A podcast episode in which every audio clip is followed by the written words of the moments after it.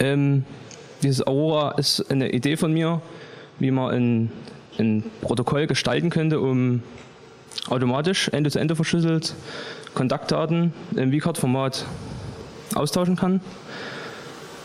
Warum das überhaupt notwendig ist und warum man das tun sollte, also möchte ich jetzt erstmal auf Metadaten im Allgemeinen eingehen. Ich denke, das ist der Begriff, worum sich, äh, den wir jetzt die letzten zwei Tage am, am öftesten gehört haben, fand ich.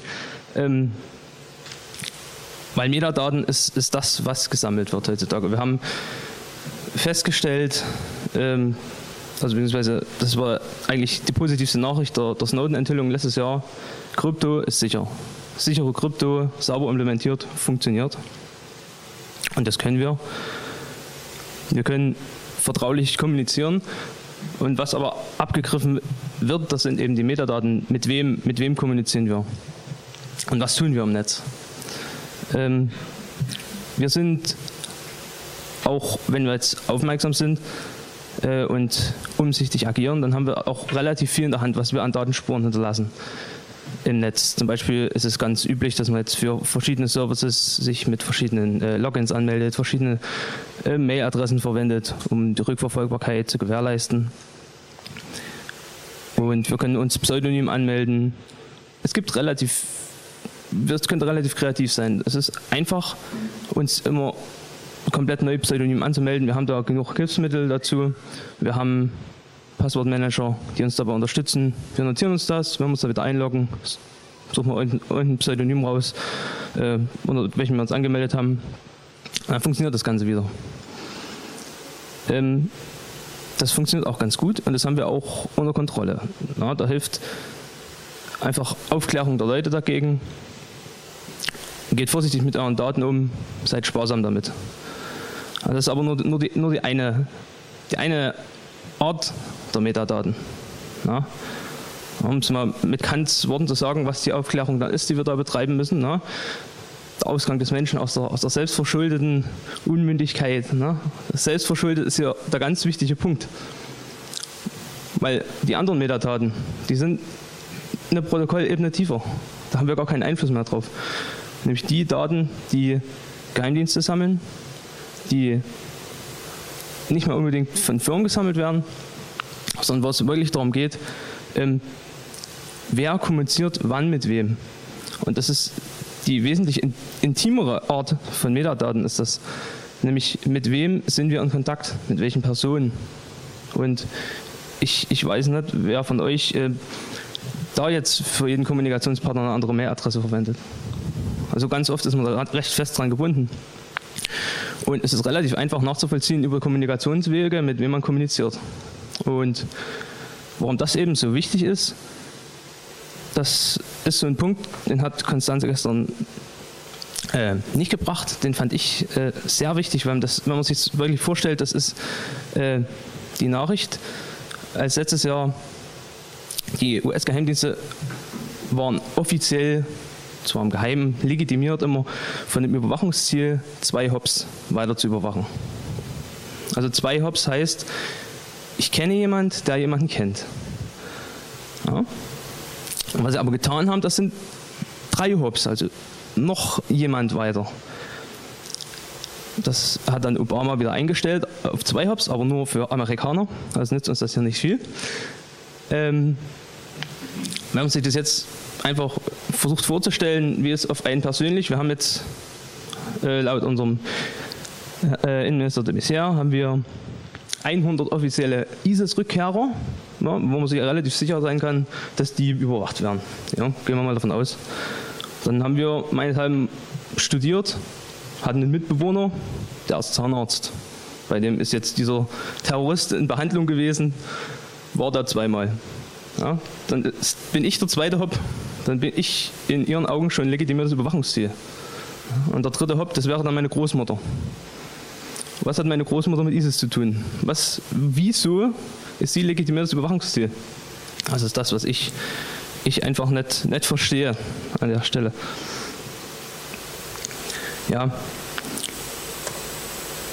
Und wenn man einfach mal drüber nachdenkt, wie, wie, wie kommt das überhaupt zustande mit diesen ganzen Metadaten? Einfach die zentrale Frage ist, wenn wir miteinander kommunizieren, wie nehmen wir Kontakt mit anderen Menschen auf? Und das hat sich mit der Digitalisierung grundlegend geändert. Vor 20 Jahren war das recht einfach. Da hatte man seine, seine feste Adresse, eine Festnetznummer, stand im Telefonbuch. Da habe ich nachgeschaut, habe angerufen. Vielleicht hat jemand eine Handynummer, die hat er relativ lang gehabt. E-Mail-Adressen hat man auch noch relativ lange. Zumindest damals hatte man meistens nur eine. Ähm, ich weiß jetzt nicht, wer von den Anwesenden noch ein Festnetz besitzt und im Telefonbuch steht. Es wird eben immer weniger.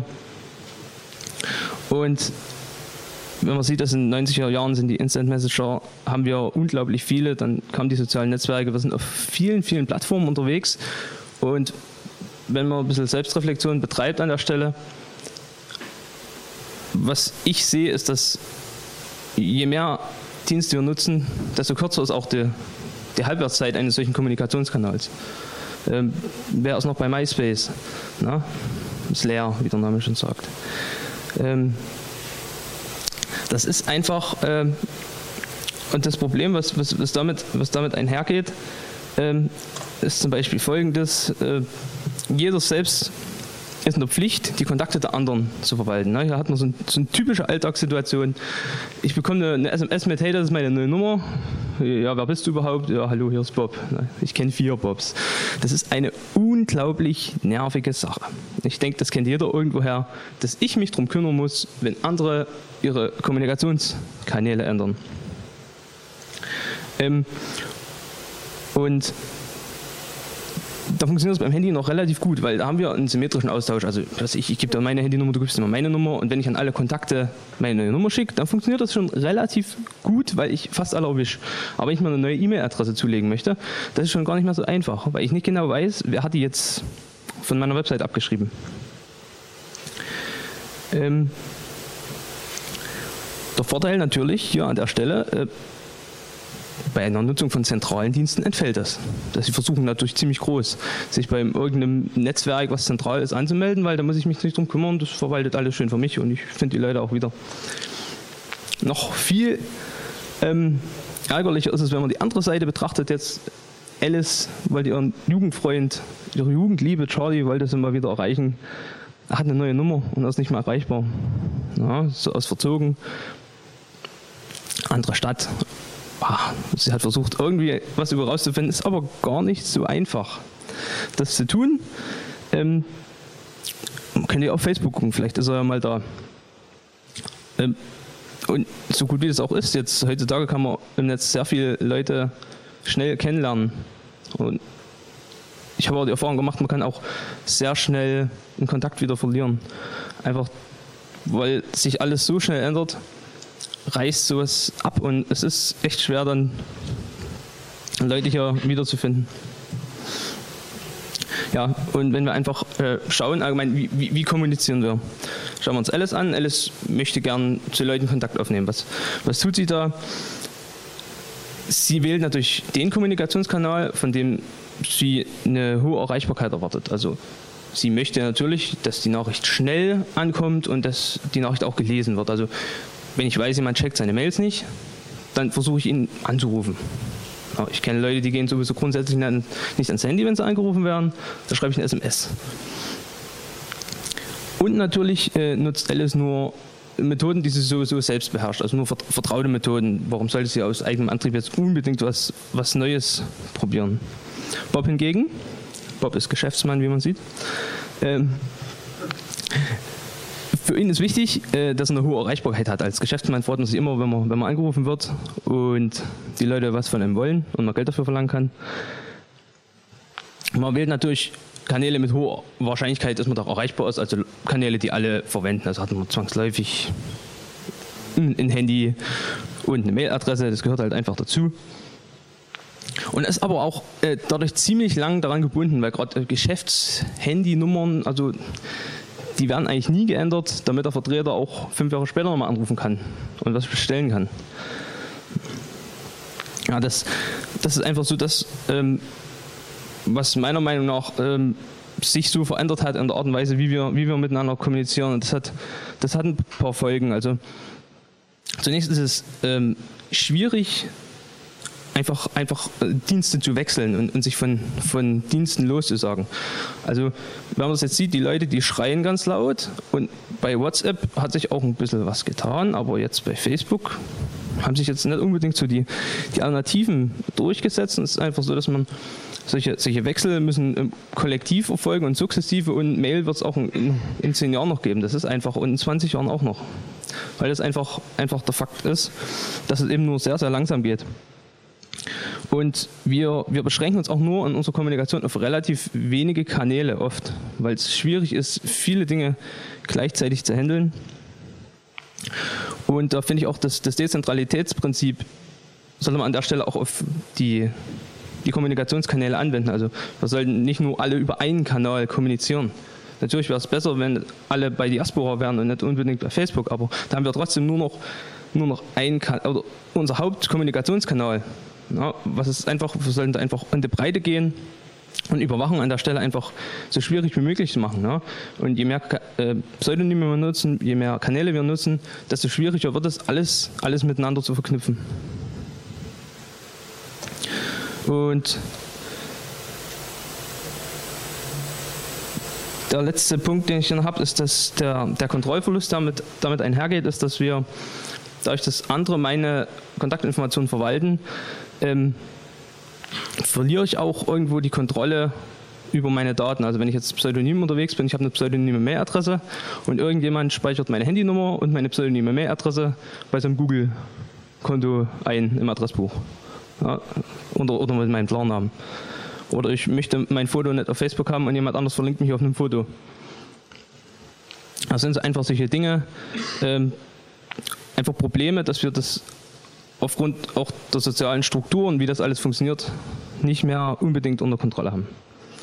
So, ähm, das war jetzt einfach so die Analyse des Ist-Zustandes. Ich habe auch nicht auf, auf, alle, auf alle Punkte hier eine Antwort. Ähm, worüber ich mir einfach äh, Gedanken gemacht habe oder wie mir die Idee überhaupt kam, ist, dass man ja nicht unbedingt will, zum Beispiel einen PGP-Schlüssel möchte ich nicht unbedingt auf dem Key-Server laden. Kann ich machen, muss ich aber nicht, weil da ist er öffentlich, da ist er zugänglich und dann habe ich schon wieder das Spam-Problem. Also wäre es eigentlich schön, wenn ich jetzt einen PGP-Schlüssel selbst einfach übergeben könnte. Dann müsste ich halt unbedingt den Fingerprint prüfen, weil ich weiß, ich habe es auf dem physischen Kanal richtig gekriegt und der ist korrekt. Also machen wir einen QR-Code und drucken das Ding hinten auf eine Visitenkarte drauf. Ja, wer das Ding schon mal gesehen hat, so einen öffentlichen Schlüssel, die sind ziemlich groß. Die passen auf keinen QR-Code mehr, die sind ziemlich groß. Und was mir aber aufgefallen ist, was zum Beispiel kurz ist, ist zum Beispiel so eine Bitmessage-Adresse. Das ist meine Bitmessage-Adresse, die passt auf den QR-Code, die ist super schön, die kann man fotografieren. Bin ich übrigens erreichbar darüber. Ähm, und das Schöne an der Sache ist, dass äh, Bitmessage ähm, ist ein dezentrales äh, Kommunikationssystem, da kann man wie Mail schreiben. Auf was ich eigentlich eingehen möchte an dem Punkt ist, wir haben eine öffentliche Adresse und die ist gleichzeitig der öffentliche Schlüssel. Also das, was hier steht, ist der öffentliche Schlüssel und damit kann ich eine Mail verschlüsseln und das kommt dann Ende zu Ende verschlüsselt bei mir an. Und das ist alles, was ich brauche. Und das ist total einfach. Ähm, ja, und das hat mich an der Stelle einfach äh, fasziniert. Und ich habe mir überlegt, äh, wie könnte man vielleicht ein System auf, auf elliptischen Kurven, das sind, also elliptische Kurven sind erzeugen diese kürzeren Schlüssel. Das ist einfach eine andere Art von Mathematik. Bei RSA sind die Schlüssel so lang, ähm, also bei PGP, weil RSA benutzt wird. Äh, bei elliptischen Kurven sind die Schlüssel, die erzeugt werden, kürzer. Das hat aber nichts mit Sicherheit zu tun. Also die Schlüssellänge ist, äh, muss man immer aufs Verfahren beziehen. Und die elliptische Kurven arbeiten auf anderen Zahlenkörper und deshalb äh, sind einfach kürzere Schlüssel schon sicher, da brauchen wir nicht so, so lange Schlüssel.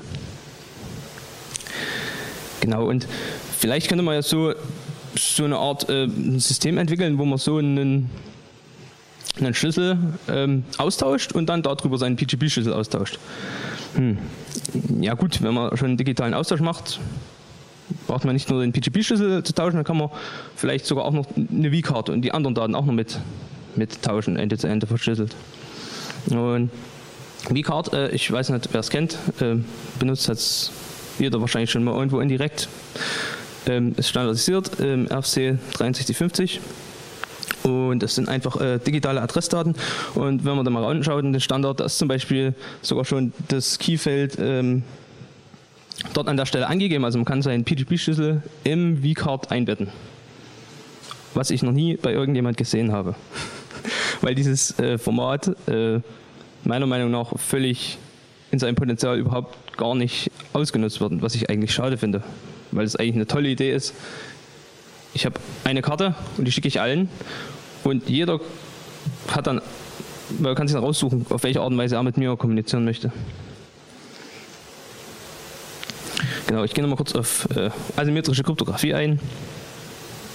Mal, äh, weil wir das im Folgenden ein wenig brauchen werden. Ähm, asymmetrische Kryptographie hat im Gegensatz zur symmetrischen Kryptographie einen Vorteil. Wer schon mal symmetrisch irgendwas verschlüsselt hat, eine Datei, ein ZIP-Archiv oder so ähnlich, da gibt man ein Passwort ein und wenn es jemand entschlüsseln möchte, dann muss er das Passwort wieder eingeben und dann entschlüsselt er das wieder. Ich habe diesen einen gemeinsamen Schlüssel und den muss ich austauschen.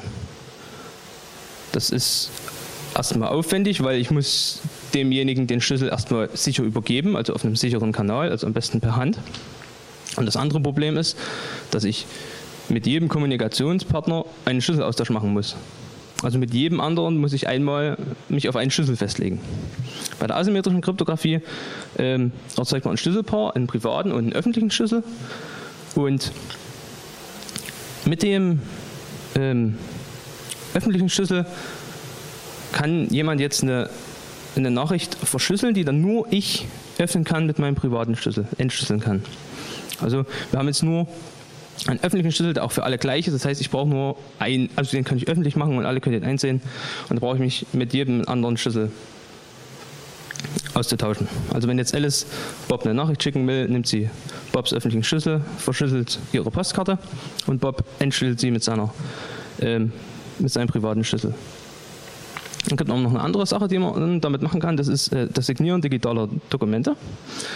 Zum Beispiel kann Alice auch mit ihrem privaten Schlüssel ein Dokument signieren und Bob oder jeder andere kann das dann äh, mit ihrem öffentlichen Schlüssel verifizieren, dass nur äh, sie das signiert haben kann. Also es ist wie eine digitale Unterschrift. Wir können es einfach vorstellen. Ähm, Verschlüsselung ist eine Welt, in der sich jeder mathematisch ans Postgeheimnis halten muss. Niemand kann den Brief öffnen. Und Signatur, es muss sich jeder ans, äh, es kann keiner mathematisch, also mathematisch gesichert kann keiner U-Konfälschung betreiben in dem Moment. Also es ist wirklich sichergestellt, dass das Dokument von Alice ist. Ja. Dann äh, erzeugen wir uns also so eine digitale Identität. Das ist ein, ein Schlüsselpaar. Wir haben einen öffentlichen Schlüssel und einen privaten Schlüssel. Und der öffentliche Schlüssel, den können die, die Leute nutzen, um mit mir zu kommunizieren. Das ist der, der Teil. Ich habe jetzt einfach mal so eine hypothetische URI rausgemacht, wie das aussehen könnte.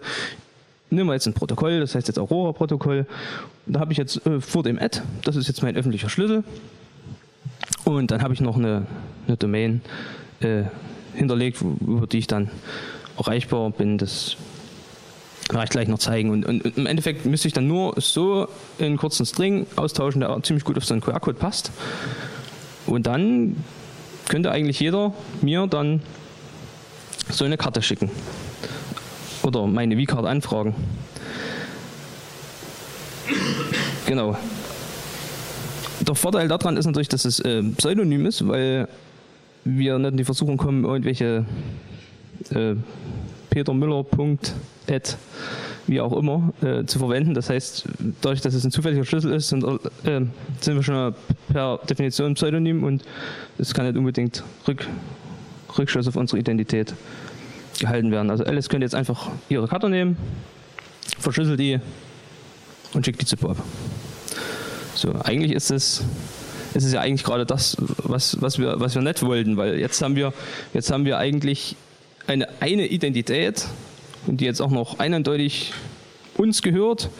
Und wir zeigen damit, wenn wir allen Leuten uns austauschen, dann kann man ja beobachten, mit wem ich jetzt kommuniziere. Wirklich, weil ich muss jetzt nicht unbedingt die Kommunikationswege, aber ich weiß, die tauschen ihre Kontaktdaten aus. Also ist es wahrscheinlich, dass die Leute miteinander, miteinander kommunizieren. Das ist eigentlich, haben wir es an der Stelle schlechter gemacht.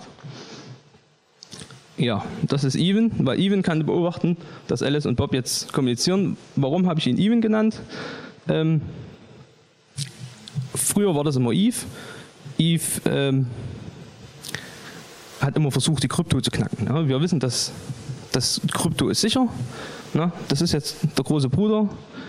Äh, und Even ist halt in der Lage, nicht die Krypto zu knacken, daran muss er sich auch noch halten, aber er kann ja alles beobachten und das ist ja der Fakt, den wir jetzt haben.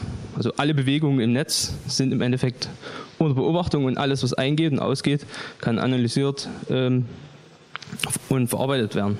Und daraus lassen sich sehr, sehr viele Rückschlüsse auf unser Verhalten ziehen.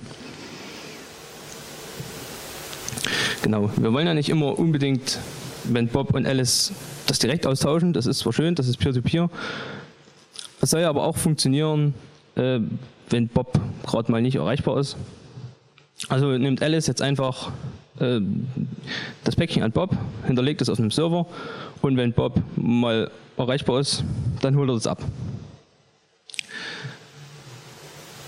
Ähm, kann man sich einfach so vorstellen, wie ganz normal E-Mail, halt ein toter Briefkasten. Jemand kann da irgendwas reinwerfen und Bob kann das dann einfach abholen, wenn er das mal möchte. Genau, jetzt steht auf dem Brief natürlich immer noch Bob drauf. Also Even sieht, dass Alice einen Brief für Bob verschickt. Ja gut, wir haben Transportverschlüsselung. Da ist das auf dem, auf dem Weg zum Server eigentlich auch, auch abgesichert. So.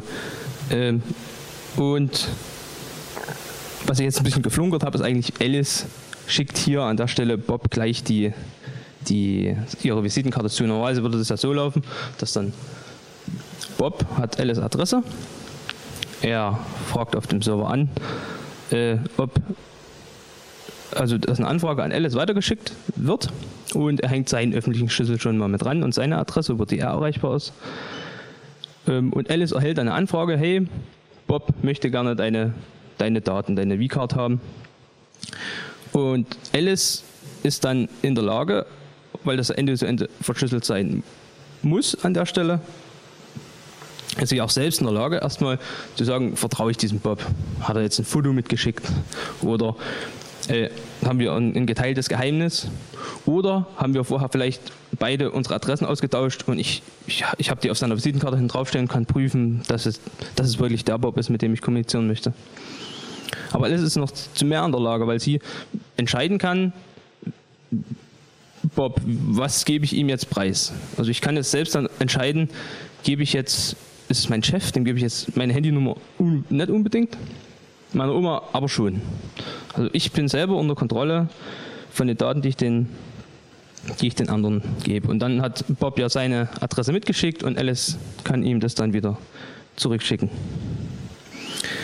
Ähm, der große Vorteil an dem System ist, wenn ich weiß, wem ich meine Daten einmal, also wenn einmal dieser, dieser initiale Austausch passiert ist, also ich erstmalig meine äh, V-Karte weggeschickt habe, dann weiß ich ja, wem ich die geschickt habe. Ich kann ja Logbuch drüber führen. Ich weiß also, wer alles meine Identität abonniert hat, sozusagen. Und der große Vorteil ist, ich kann dann eigentlich, sollte ich in der Lage sein, einfach mal eine Mailadresse wegzuschmeißen und das dann abzudaten und alle bekommen das automatisch. Das ist eigentlich ein, ein das ein, ein, sehr äh, großer Vorteil an der Stelle. Genau. Ähm, was natürlich auch äh,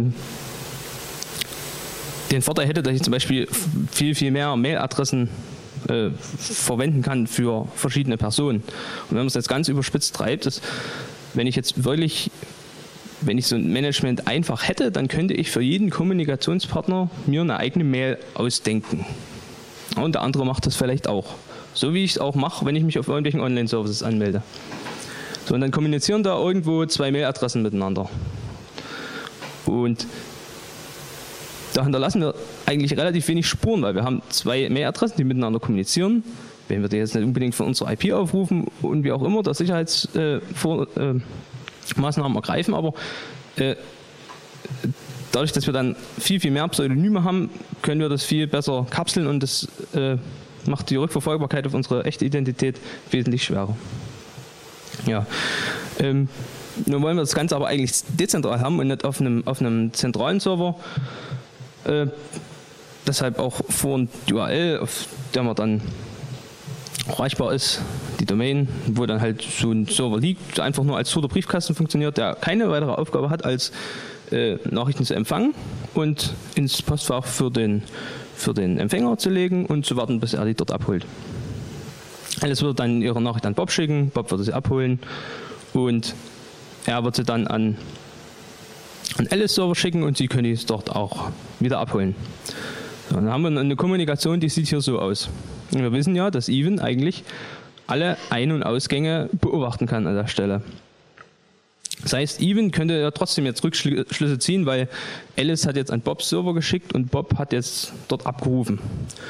Oder, was noch eigentlich viel wahrscheinlicher ist, weil wir sollten eigentlich niemanden trauen. Das ist das, was wir eigentlich auch gelernt haben sollten aus dem letzten Jahr. Wenn man sich jetzt irgendwie denkt, na, die wären doch nun nicht, doch, sie wären und sie haben es getan und das haben wir oft genug erfahren. Also wenn jetzt zum Beispiel Even im Server B sitzt, dann sieht er, ich bekomme eine Nachricht von Alice und soll die in Bobs Postfach legen. Okay, ich weiß, dass die beiden kommunizieren. Aber da gibt es so eine, so eine schöne Sache, die nennt sich Onion Routing. Ähm, ich weiß nicht, wer Tor kennt und wer schon mal sich mit dem Prinzip auseinandergesetzt äh, hat. Im Endeffekt ist es so, dass ich über mehrere Zwischenstationen kommuniziere. Also würde zum Beispiel Alice jetzt ihre Karte in einen Umschlag für Bob stecken. Den kann nur Bob öffnen. Danach steckt sie den in den Umschlag für Bobs Server und danach in einen Umschlag von ihrem eigenen Server. So, jetzt schickt sie die an ihren Server, ja, von rechts nach links. Er packt die aus, sieht, oh, ich muss sie zum Server B schicken. Der packt die aus, ist eine Nachricht für Bob. Und nur Bob kann den wirklichen, den, den innersten Inhalt ähm, lesen. Ja? Das ist dieses Onion Routing, dieses Zwiebelprinzip. Also ich packe immer eigentlich eine Hülle ringsrum. Und der Vorteil dabei ist, dass eben keiner der beiden Server dann an der Stelle sehen kann, wer hier mit wem. Also er sieht, es kommt jemand von Alice schickt an Server A, ich bin Server A und dann schicke ich zu Server B. Wenn da genügend Leute sind, habe ich schon eine relativ ähm, gute Verschleierung erreicht. Und das ist eigentlich so das, das Prinzip, was wir halt, was mir halt persönlich da als als, als Standard vorschweben sollte, dass man eigentlich standardmäßig dort zumindest einen Zwischenpartner hat. Bei Tor wäre jetzt noch ein, ein Knoten dazwischen, aber ich denke für, für die meisten Anwendungen sollte das so funktionieren und das ist ein, in, in, eine gute Balance zwischen, man betreibt nicht zu viel Aufwand und es verwischt trotzdem noch genug Metadaten. Und vor allen Dingen äh, ist es auch wichtig, dass man hier skalieren kann zwischen ich persönlich möchte jetzt wirklich möglichst wenig Daten hinterlassen, aber die meisten Leute wollen es einfach nur benutzen. Und es ist ganz wichtig, dass man die Leute, die keinen Einfluss äh, beziehungsweise denen, denen nicht unbedingt daran gelegen ist, jetzt die sicherste Lösung zu haben, aber die möchten eine schnelle, eine performante Lösung, die man nicht unbedingt unter allen Umständen gewährleisten können. Also das ist wieder so ein, so ein Abwägen an, an so gewissen Punkten. Zum Beispiel müsste jetzt ja, wenn Alice immer ihre Karte freigibt, dann müsste ja Bob warten, bis jetzt Alice ja mal wieder online ist und mal wieder ihr, ihre Visitenkarte freigegeben hat. Ja, zum Beispiel Bob ist Geschäftsmann und er hat sowieso öffentliche Daten. Also wenn er einem Geschäftspartner dann seine Adresse schicken würde, würde der andere erwarten, hier, ich scanne den QR-Code und dann möchte ich sofort die Visitenkarte auf meinem, auf meinem Smartphone haben. Ja, ganz, ganz verständlich. Bei anderen Sachen funktioniert das ja auch. Und da Bobs Daten ja sowieso öffentlich sind oder wenn man sagt, er hat einen, einen, einen, Grundsatz, einen Grundstock an öffentlichen Daten wie die Mailadresse und die Telefonnummer, die stehen sowieso auf der Website, kann man an der Stelle zum Beispiel noch, sollte es zumindest so unterstützbar sein, dass dann man so eine öffentliche V-Card direkt auf Server B hinterlegt und das LSD von die dort direkt gleich dort abrufen kann.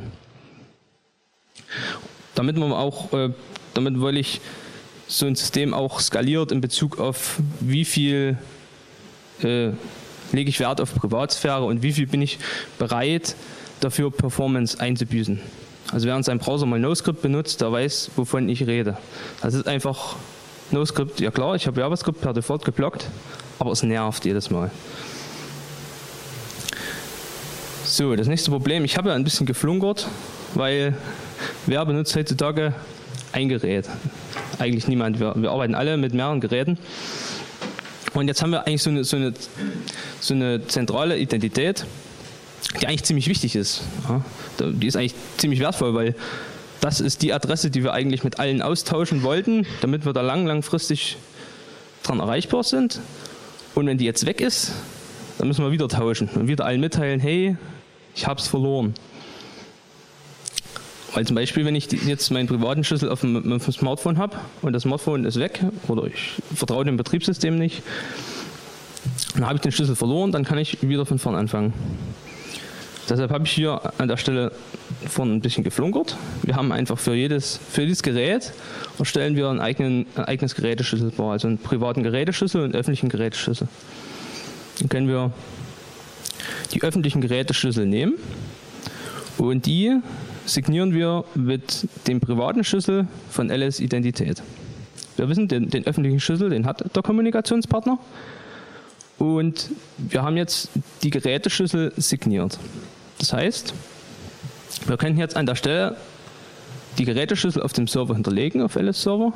Und wenn Bob jetzt Kontakt aufnehmen will zu Alice, dann kommuniziert sie also kommuniziert da mit seinem Server und fragt B, kommuniziert da mit dem Server von Alice und fragt an, hey, hier gibt es eine Alice, ich habe hier die Adresse. Und dann antwortet der Server ja, die hat folgende Geräte hier registriert und schickt ihm die öffentlichen Geräteschlüssel zu. Und da Bob ja Alice öffentlichen Schlüssel hat und diese Geräteschlüssel signiert sind, kann er auch gleich überprüfen, ob die das wirklich von Alice signierte äh, Geräteschlüssel sind.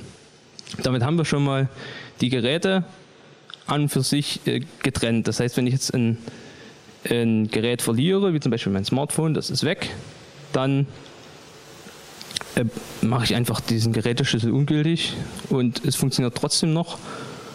Und eigentlich brauche ich den privaten Schlüssel gar nicht mal mehr unbedingt, den kann ich dann wegsperren. Also ich brauche den privaten Schlüssel meiner Identität eigentlich nur für Signieren neuer Geräte. Das heißt, ich kann den im Zweifelsfall, ich, ich drucke den aus, mache einen QR-Code, lege ihn in den Tresor. Wenn ich mir mal ein neues Smartphone kaufe, dann hole ich ihn raus, signiere den Schlüssel und dann kommt er wieder da rein. Das heißt, ich kann den äh, physisch auch sicher aufbewahren.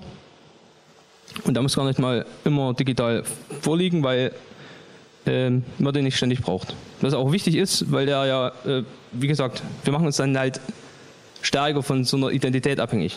Das ist der Preis, den wir an der, an der Stelle zu bezahlen haben.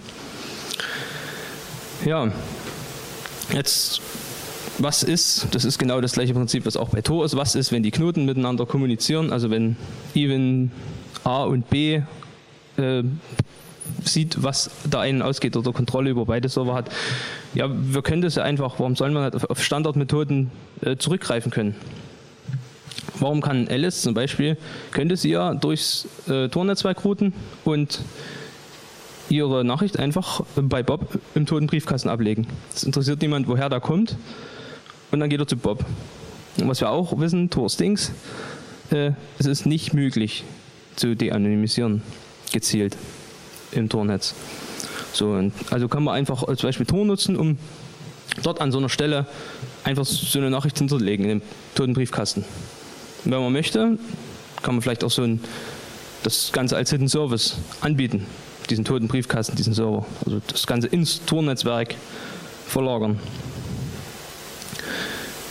Genau, was, was haben wir jetzt erreicht damit? Ähm, was meine Idee ist, ist eine Ende-zu-Ende verschlüsselte Austausch von unseren äh, Visitenkarten, der vollautomatisch funktioniert, wenn er einmal authentifiziert ist. Ich habe dabei Kontrolle über, über wem ich was schicke und kann damit auch kontrollieren, mit, mit wem ich auf welchen Kanälen äh, kommunizieren will. Und der große Vorteil, ich, ich könnte damit Updates schicken. Also ich wäre wirklich in der Lage, mich weniger abhängig machen zu müssen von meinen Mailadressen. Also die Mailadresse wird gelöscht, sobald ich den ersten Spam drauf kriege.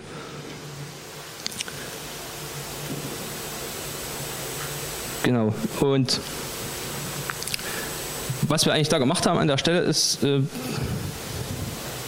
haben eigentlich nur diese V-Card als, als, als Textdatei genommen und irgendeine Textdatei irgendwo hingeschickt. Und ja, wie gesagt, man kann das vielleicht noch weiterspinnen. Das habe ich zum Beispiel, was mir so als Idee eingekommen ist, kann noch andere Dinge einfach weiterschicken. Da kann man eigentlich relativ frei sein. Zum Beispiel kann man sagen, jetzt ich gebe meine Visitenkarte frei, dass Freunde meiner Freunde über dieses Protokoll zum Beispiel mich einsehen könnten, also beziehungsweise meine, meine Adresse zumindest suchen können. Dass ich eine, eine Suche im Protokoll integriere, dass ich sage, hier, das ist mein, mein Name, also Freunde meiner Freunde können meinen Namen und meine Adresse erhalten, damit sie mich über dieses Protokoll kontaktieren könnten. Und so könnte dann vielleicht Alice ihren Charlie irgendwann mal wiederfinden, ähm, ohne Facebook nutzen zu müssen.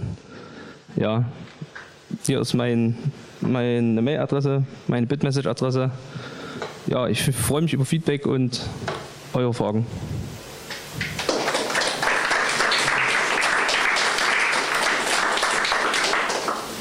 Ja. Ähm, das klingt ja alles ganz nett und dann sind eine, gut, so eine Verschlüsselung zwischen einzelnen Servern, die halt Kommunikation weitertragen, ist an sich schon mal eine coole Geschichte. Diese ganze Onion-Sache ist eigentlich wirklich, dass das, nicht, dass das nicht so weit verbreitet ist. Aber rennst du dann nicht am Ende in dasselbe Problem wie jede Firma wie Google und Facebook, dass wenn du einen Identitätsserver rumstehen hast, auf dem äh, nachweislich äh, laut Protokollspezifikationen ein Haufen V-Cards in dem Format liegen, dass sie von jedem lesbar sind, also im Sinne von der Server muss sie ja in irgendeiner Klartextform in Anführungszeichen speichern, dann kannst du nie davon ausgehen, dass da nicht irgendeine Behörde ankommt und sagt, hier, der Server da drüben, ich würde da ja. gerne mal, oder? Der, der Server ist nur man in the middle. Und dadurch, dass ich die, die V-Card am Anfang immer mit dem öffentlichen Schlüssel des Empfängers verschlüssel, liegt die nie unverschlüsselt auf dem Server.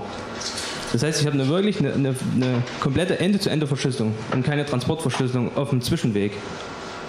Hm. Ja, also ich, ich klar habe ich da einen Server, und der Server hat auch eine gewisse Kontrolle. Ich finde, man sollte auch irgendwie darüber nachdenken, wie man dann sich weniger von so einem festen Server, wie man zum Beispiel, wenn man jetzt so einen Dienst, wenn der Server mal ausfällt, wie ich den ändern kann. Da kann ich vielleicht meine V-Card oder so reinschreiben, schicke ich allen eine V-Card und wechsle dann. Wie auch immer sich das vorstellen lässt. Also es, ich weiß, es ist noch so eine gewisse Abhängigkeit von, von dem Server da.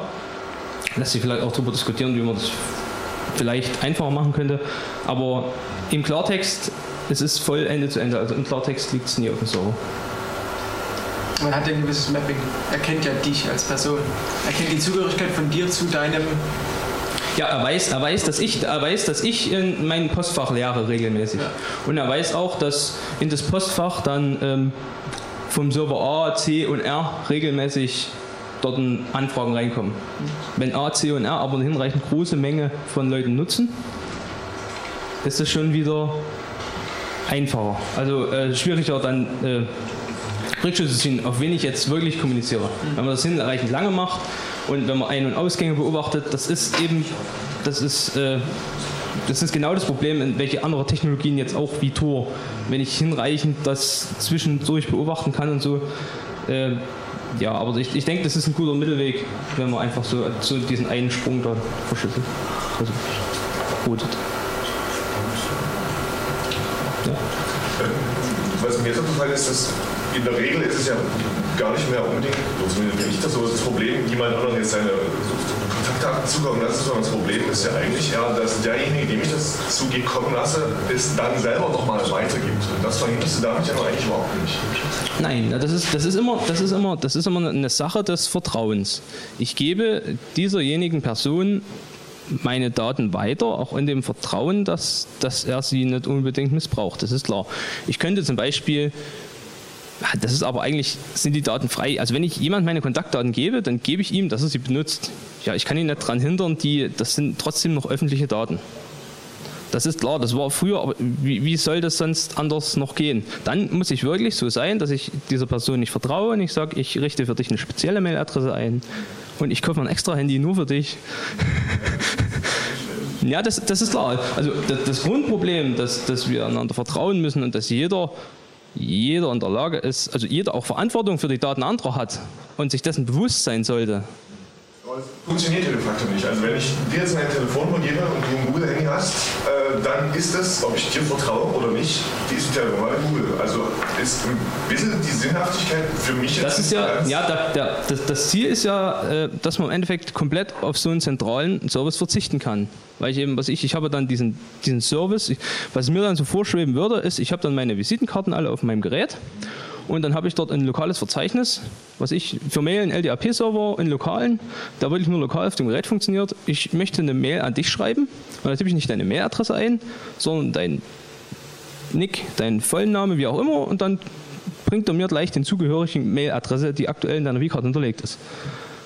Das müsste natürlich dann integriert werden in alle, was ich, der Instant Messenger müsste dann den Roster updaten oder wie auch immer.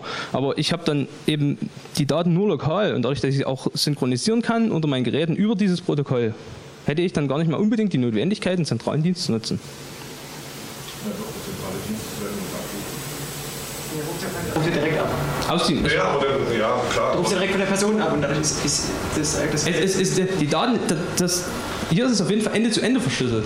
Ja, also äh, ich muss auch nicht alle Geräteschlüssel, was ich äh, hinterlegen. Ich kann die auch lokal synchronisieren. Müsste mal gucken, wie das geht über das Protokoll, vielleicht Peer-to-Peer -Peer, oder ich schicke mir die selbst an meine Box oder wie auch immer. Aber du löst in dem Moment schon wieder ein Stück weit die Kontrolle, indem du halt sagst, ja, hier greift zu, dann hast du eine, eine Kopie der Daten und die können halt weitergegeben werden. Das ist halt. Das ja, aber das, das, das, das ist Status quo. Ja, das, das, das war in meinem gesellschaftskritischen an meiner Einleitung der Punkt, dass es gibt halt Punkte, die, die, die da hilft auch das nichts drin. Dass, also, dass wir als Gesellschaft immer noch eine Verantwortung haben und dass immer noch viele Probleme zu lösen sind. Das ist ja hier nicht das Heils, das Heilsmittel, das ist ja nur eine Idee von mir, wie man vielleicht das ein Stück besser machen könnte. Ja? ja kennst du Point? Wie? Point? Point, ja, das ist ein Tor-Mail. Also irgendwie, ja, es ist, ist ein System, was halt auch äh, Tor benutzt für äh, und halt auch einzelne Server für die verschiedenen Personen hat. Äh, und eigentlich genau das beschrieben macht, was du mit den Mails machen würdest. Äh, bloß dass halt, also wie ich das verstanden habe, der Server dann äh, zwischendurch so nichts damit anfangen kann. Ähm, und ja, das ist äh, so ein bisschen das Mittelstück, anstatt vielleicht auf E-Mail dann noch aufzubauen. Mhm. Ja, also was, was, das, was das Ziel war, es gibt also hier auf jeden Fall äh, gute Alternativen, sicher zu kommunizieren. Also zum Beispiel Bitmessage ist komplett, äh, das ist eigentlich ein perfektes System, um wirklich anonym zu kommunizieren, weil da gibt es überhaupt, lest es euch mal ein, da gibt es überhaupt gar keine Rückschlüsse, wer an wen geschrieben hat. Ist halt relativ netzwerk- und rechenlastig, da eignet sich nicht unbedingt für Smartphone. Aber sowas will ich gar nicht unbedingt äh, ersetzen. Das war einfach die Frage, wie man auch äh, diese ganzen äh, Kommunikationskanäle, die wir auch noch viele Jahre haben werden, unbedingt, weil man sich einfach nicht so einfach löst und einfach mal eine neue Nummer holt, weil das einfach nervt. Ähm, wenn man das einfach ein Stück weiter rein integrieren kann und da sich vielleicht von dieser Abhängigkeit erlösen kann, ohne die alten Kanäle aufgeben zu müssen gleichzeitig. Und neue E-Mail-Adressen. Ja, das könnte, ich, das könnte ich damit machen, ja. Aber das Medium-E-Mail wird so schnell nicht verschwinden. Deswegen muss man es ja nicht nutzen. Also, ja. ja, aber die Mehrheit nutzt es. Und, und ja, aber das bringt doch keinen Vorteil, wenn ich, wenn ich jetzt dieses Aurora-System ja. äh, anwende. Dann äh, benutze ich das äh, E-Mail noch sowieso nur als Backend. Das kann ich dann noch beliebig auch austauschen. Das macht dann noch die Software sowieso.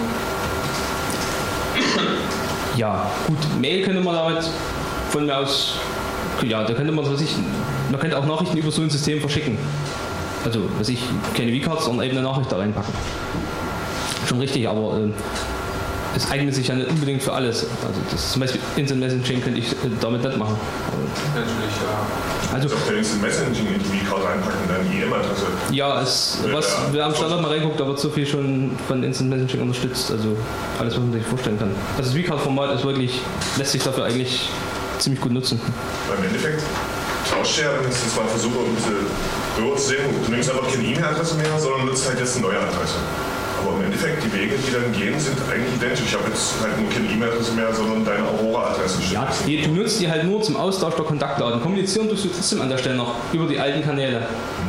Ja, aber du, du kannst vielleicht im Endeffekt erstens die Verbreitung von sichereren Kanälen einfach einfacher machen, weil was ich, man tauscht dann halt nur, nicht nur die Mailadressen aus, sondern man tauscht die V-Cards aus und da steht zum Beispiel die Bitmessage-Adresse drin, ey toll, du nutzt Bitmessage, hätte ich dich jetzt nicht danach gefragt.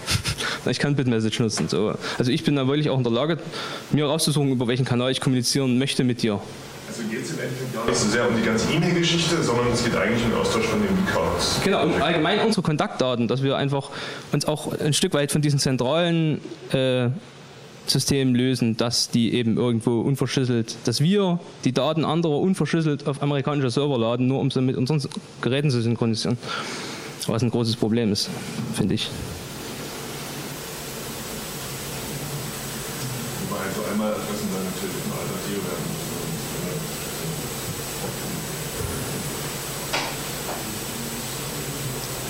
Okay. Gut, dann danke und ja, kommt gut nach Hause.